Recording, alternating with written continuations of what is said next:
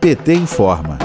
A Câmara dos Deputados e o Senado Federal derrubaram os vetos para prorrogar a Lei Aldir Blanc de apoio à cultura na pandemia, em sessão que aconteceu nesta terça-feira, 1 de junho. Essa prorrogação vai garantir a aplicação dos recursos já disponíveis em cidades e estados. A derrubada do veto foi resultado da ação coletiva das bancadas e partidos de oposição no Congresso Nacional, além do apoio dos secretários estaduais de cultura. Essa vitória significa a possibilidade de investir cerca cerca de 800 milhões de reais no setor. No momento, a cultura tem apoio da Lei 14.017, mais conhecida como Lei Aldir Blanc. A legislação liberou 3 bilhões ano passado, mas como o valor não foi totalmente utilizado, o Congresso Nacional aprovou em abril a utilização de 773 milhões de reais. Benedita da Silva, deputada federal do PT pelo Rio de Janeiro, agradeceu pela colaboração de todos os partidos envolvidos nessa conquista. Vamos ouvir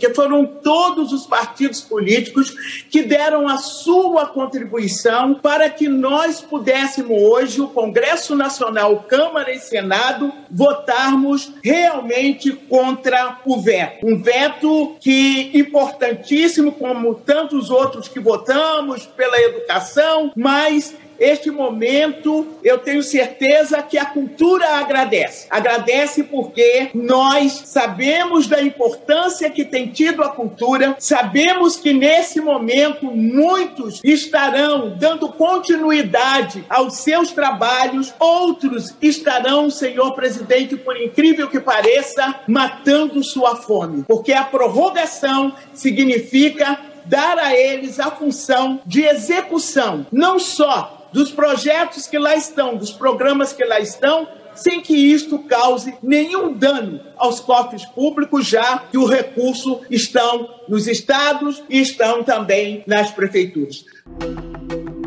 O deputado José Guimarães, do PT do Ceará, que é coautor da Lei Aldir Blanc, comemorou a derrubada de vetos e disse, aspas, esta conquista é muito grande para os trabalhadores e trabalhadoras da cultura e das artes, fecha aspas. Para o deputado federal Alencar Santana, do PT de São Paulo, é uma vitória importante para o PT. Vamos ouvir vitórias importantes para o PT, para o povo brasileiro, em especial para a educação, para a cultura, projetos de deputados do PT que tinham sido é, vetados pelo presidente de uma, sem sentido algum, sem qualquer razão, sem qualquer justificativa, o que garante internet nas escolas públicas, algo necessário a muitos jovens, crianças, para garantir seu acesso à educação. Todos nós percebemos a importância da, da, do sistema virtual, né, da conectividade conectividade, o acesso à internet nesse período da pandemia e não dá para deixar crianças e jovens, pessoas que porventura não tenham condições financeiras de garantirem diretamente sem esse acesso. Então, esse veto foi uma grande conquista ter derrubado. E ao mesmo tempo,